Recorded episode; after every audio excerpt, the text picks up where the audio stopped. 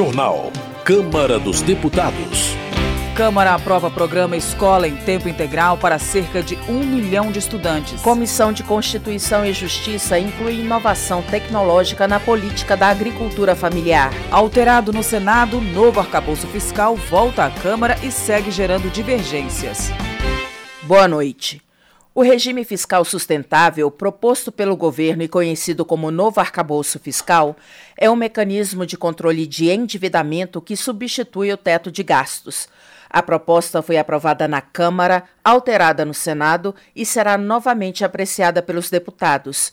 O tema é polêmico e ainda gera divergências. Jandira Fegali, do PCdoB do Rio de Janeiro, enfatiza que o principal benefício do novo marco fiscal é acabar com o teto de gastos. De acordo com a deputada, o novo regime vai permitir investimentos em políticas públicas e geração de emprego. Jandira Fegali ainda destaca avanços no texto, como a exclusão de contingenciamento do aumento real do salário mínimo, dos recursos do Bolsa Família e do Fundo de Ciência e Tecnologia. Mas para Luiz Felipe de Orleans e Bragança, do PL de São Paulo, a aprovação do novo arcabouço fiscal vai romper o equilíbrio fiscal, permitindo o aumento de despesas e de impostos. Na avaliação de Luiz Felipe de Orleans e Bragança, a melhor regra fiscal para garantir a estabilidade econômica é a do teto de gastos.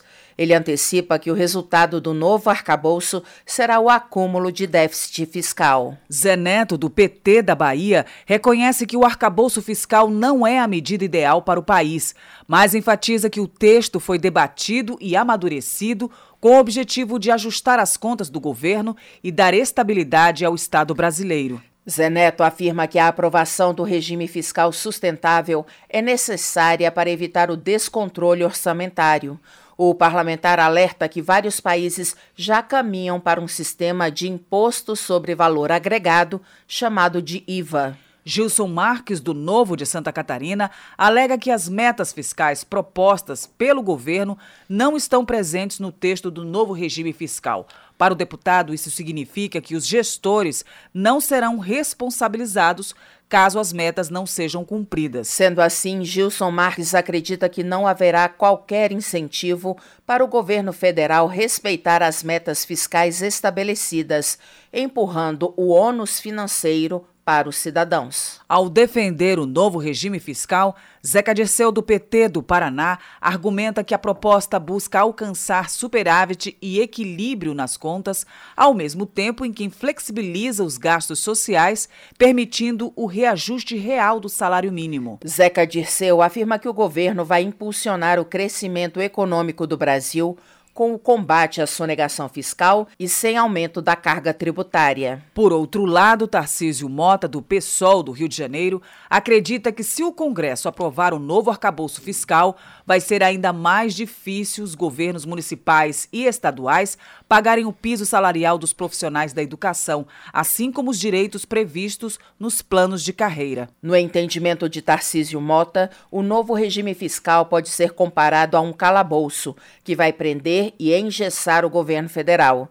Ele defende o cumprimento do programa eleito nas urnas com mais investimentos na educação. Já Merlong Solano, do PT do Piauí, defende a aprovação do novo arcabouço fiscal proposto pelo governo federal para substituir o teto de gastos. Segundo Merlong Solano, é preciso controlar as despesas públicas para reduzir o endividamento, sem retirar o poder de investimento em áreas que impulsionam a economia, a geração de empregos e a distribuição de renda. Por sua vez, Marcos Polon, do PL de Mato Grosso do Sul, afirma que substituir o teto de gastos pelo novo arcabouço fiscal significa condenar a economia do Brasil ao fracasso, a exemplo de países onde não há responsabilidade fiscal. Marcos Polon rechaça a previsão de aumento de gastos, mesmo quando não houver superávit primário.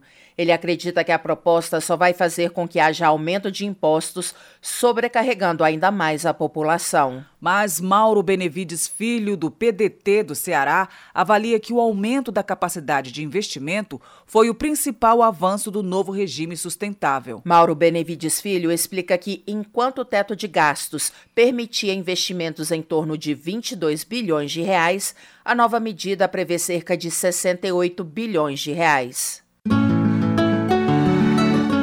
Presidência presidente da Câmara confia em um acordo entre governadores e o relator da reforma tributária para que o texto seja votado ainda esta semana. A reportagem é de Luiz Gustavo Xavier. Depois de marcar sessões de votação no plenário da Câmara de segunda a sexta-feira, o presidente da Câmara, Arthur Lira, afirmou que o esforço concentrado tem o objetivo de destravar a pauta econômica, sobretudo a votação da reforma tributária. A pauta do esforço concentrado inclui as mudanças feitas pelo Senado no acabouço fiscal. Também está na pauta a votação do projeto do governo que retoma o chamado voto de qualidade do CARF, o conselho que julga recursos de empresas contra cobranças do fisco. O voto de qualidade é a capacidade do representante da Receita no conselho de desempatar os julgamentos a favor do fisco. Em relação à reforma tributária, Lira diz que as bancadas vão se reunir ao longo da semana com governadores e os partidos para costurar um acordo para a votação da proposta. Segundo ele, não se trata do interesse do governo e sim do país. Arthur Lira afirmou que há um pleito de alguns governadores por um modelo híbrido de arrecadação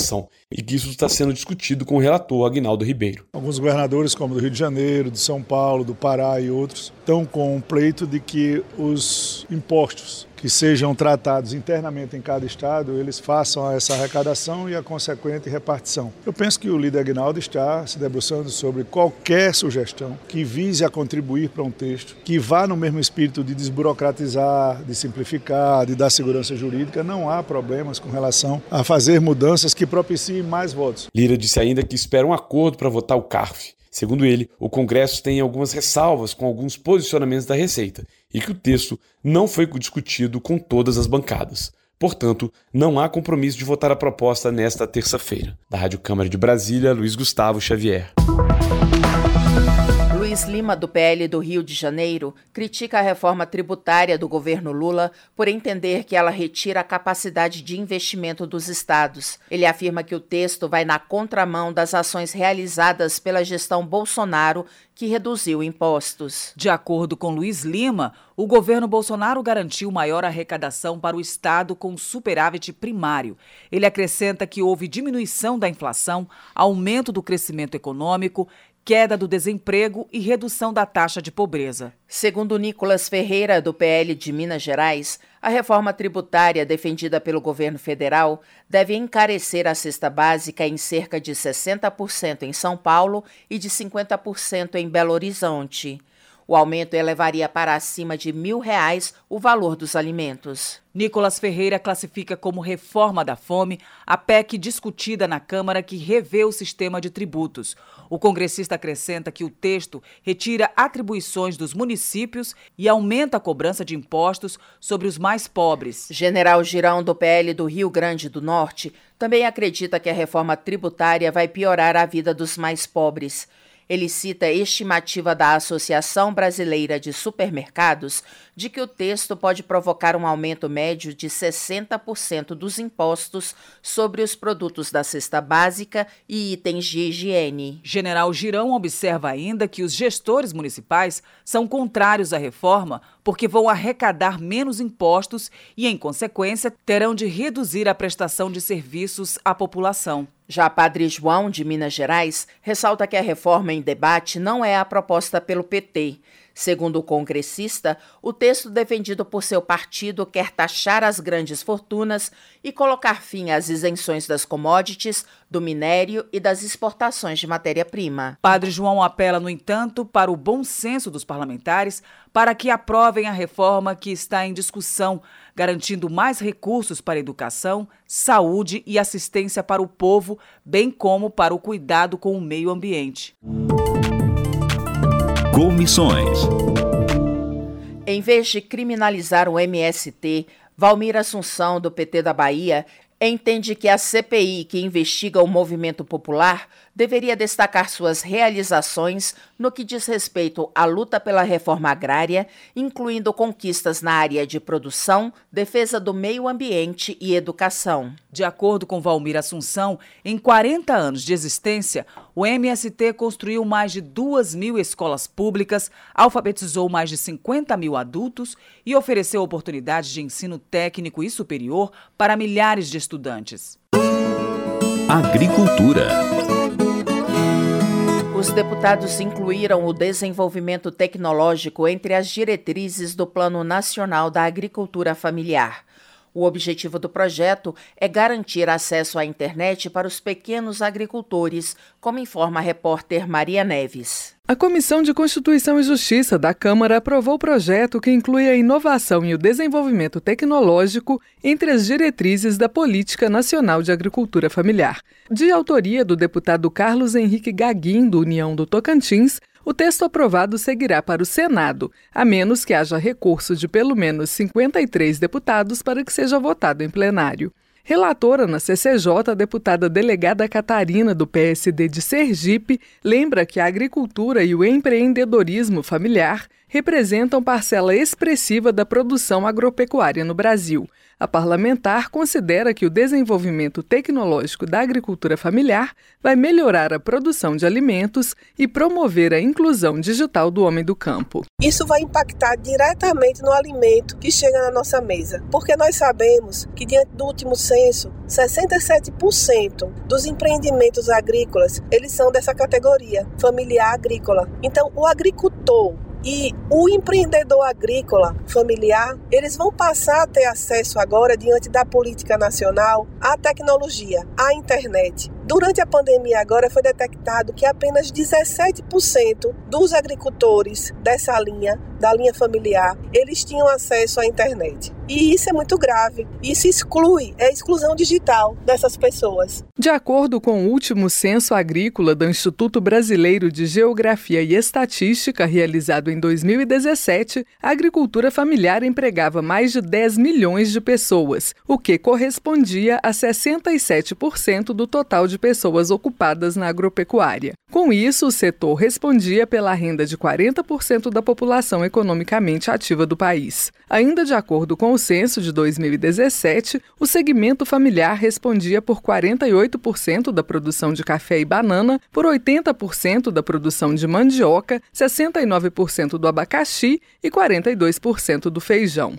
Além disso, a agricultura familiar era a base da economia de 90% dos municípios brasileiros com até 20 mil habitantes. Criada por lei em 2006, a Política Nacional de Agricultura Familiar e Empreendimentos Familiares Rurais define os critérios para que um produtor ou empreendedor rural seja considerado familiar Dentre eles estão ter propriedade de no máximo quatro módulos fiscais, utilizar predominantemente mão de obra da própria família e ter renda per capita predominante originada de atividades econômicas vinculadas ao próprio estabelecimento ou empreendimento.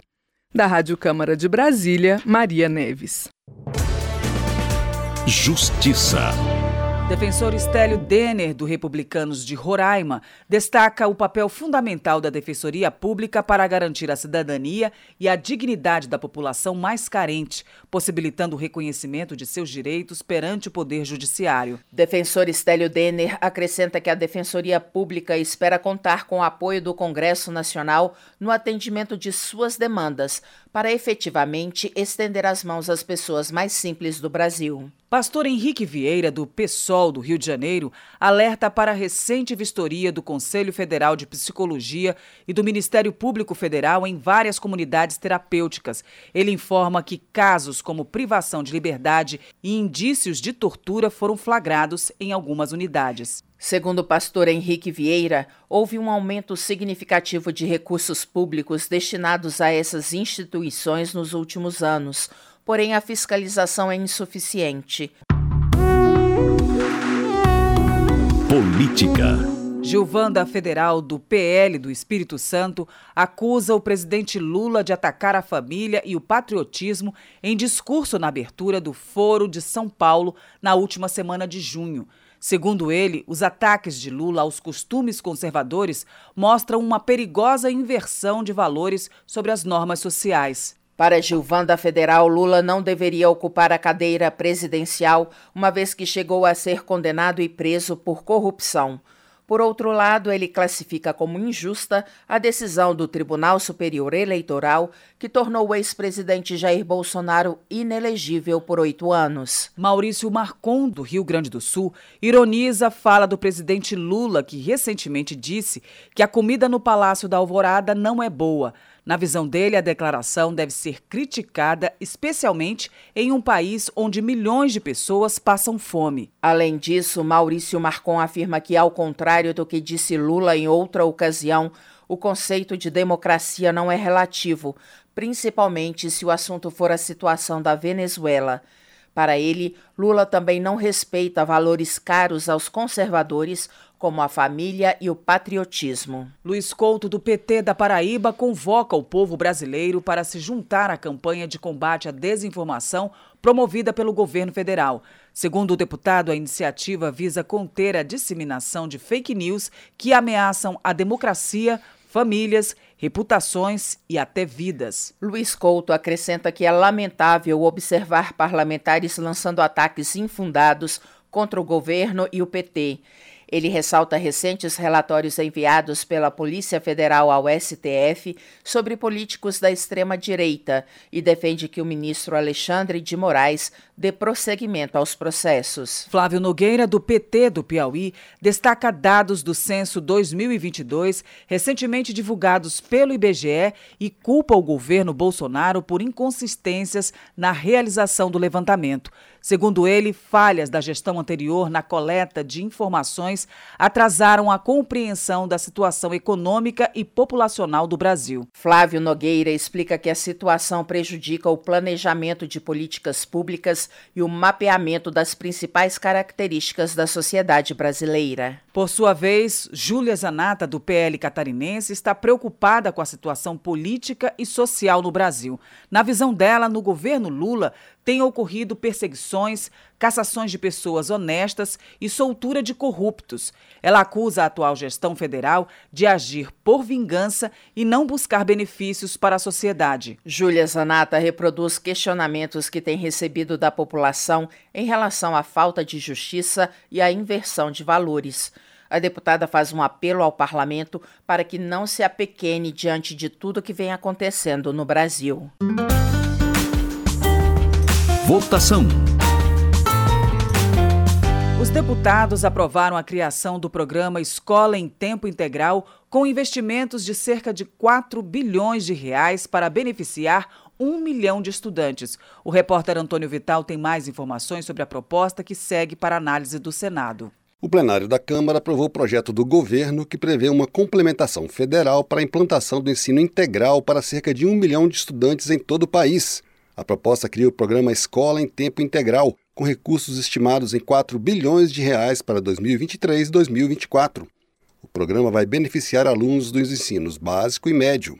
O relator, deputado Mendonça Filho, do União de Pernambuco, disse que a proposta estende para toda a educação básica o programa criado por ele quando ministro da Educação. Além do tempo integral para o ensino médio, assegurar o acesso ao tempo integral na educação infantil, no nível fundamental, anos iniciais e nos anos finais. Ou seja, com um aporte de 4 bilhões de reais, se pretende atender cerca de um milhão de crianças e jovens no Brasil. Além disso, o texto aprovado amplia para 2026 o prazo para que estados e municípios executem 3,5 bilhões de reais do projeto de conectividade nas escolas para investimentos na universalização do acesso à internet de alta velocidade. A deputada Dandara, do PT de Minas Gerais, lembrou que o programa atende ao objetivo do Plano Nacional de Educação. Uma iniciativa do governo para cumprir a meta 6 do Plano Nacional de Educação. A meta 6 prevê que 25% das matrículas, 50% das instituições precisam de educação integral no modelo integrado. Apesar de aprovado por grande maioria de maneira simbólica, a proposta foi vista com ceticismo pela oposição, como disse o deputado Cabo Gilberto Silva, do PL da Paraíba. Deputado Mendonça Filho, eu quero lhe parabenizar pelo relatório. É importante sim a educação integral para os jovens, educação de base, mas fora do discurso. Chega de enganar o povo. Os recursos também poderão ser usados para garantir matrículas no ensino médio em tempo integral junto com a educação técnica. O projeto que cria o programa Escola em Tempo Integral seguiu para análise do Senado. Da Rádio Câmara de Brasília, com informações de Cid Queiroz, Antônio Vital. Termina aqui o jornal Câmara dos Deputados com trabalhos técnicos de Everson Urani e apresentação de Val Monteiro e Luciana Vieira. Uma boa noite para você. A Voz do Brasil retorna amanhã. Boa noite. Você ouviu A Voz do Brasil. Boa noite.